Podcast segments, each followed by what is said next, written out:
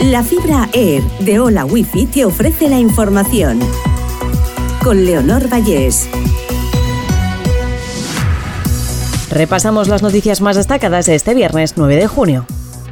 El drama del campo ucranio tras el derrumbe de la presa, hectáreas anegadas y zonas sin riego. Las inundaciones tras la destrucción del dique han llegado 50 kilómetros hacia el norte, arrasando cultivos, puentes y pueblos.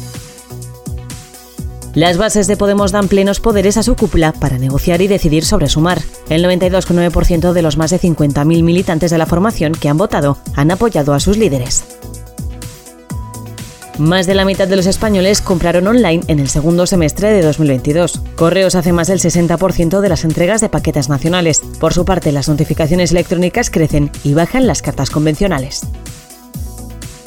Las últimas lluvias ahorran a los agricultores dos semanas de riego. Las precipitaciones han permitido aumentar el volumen de agua embalsada en 15 hectómetros cúbicos.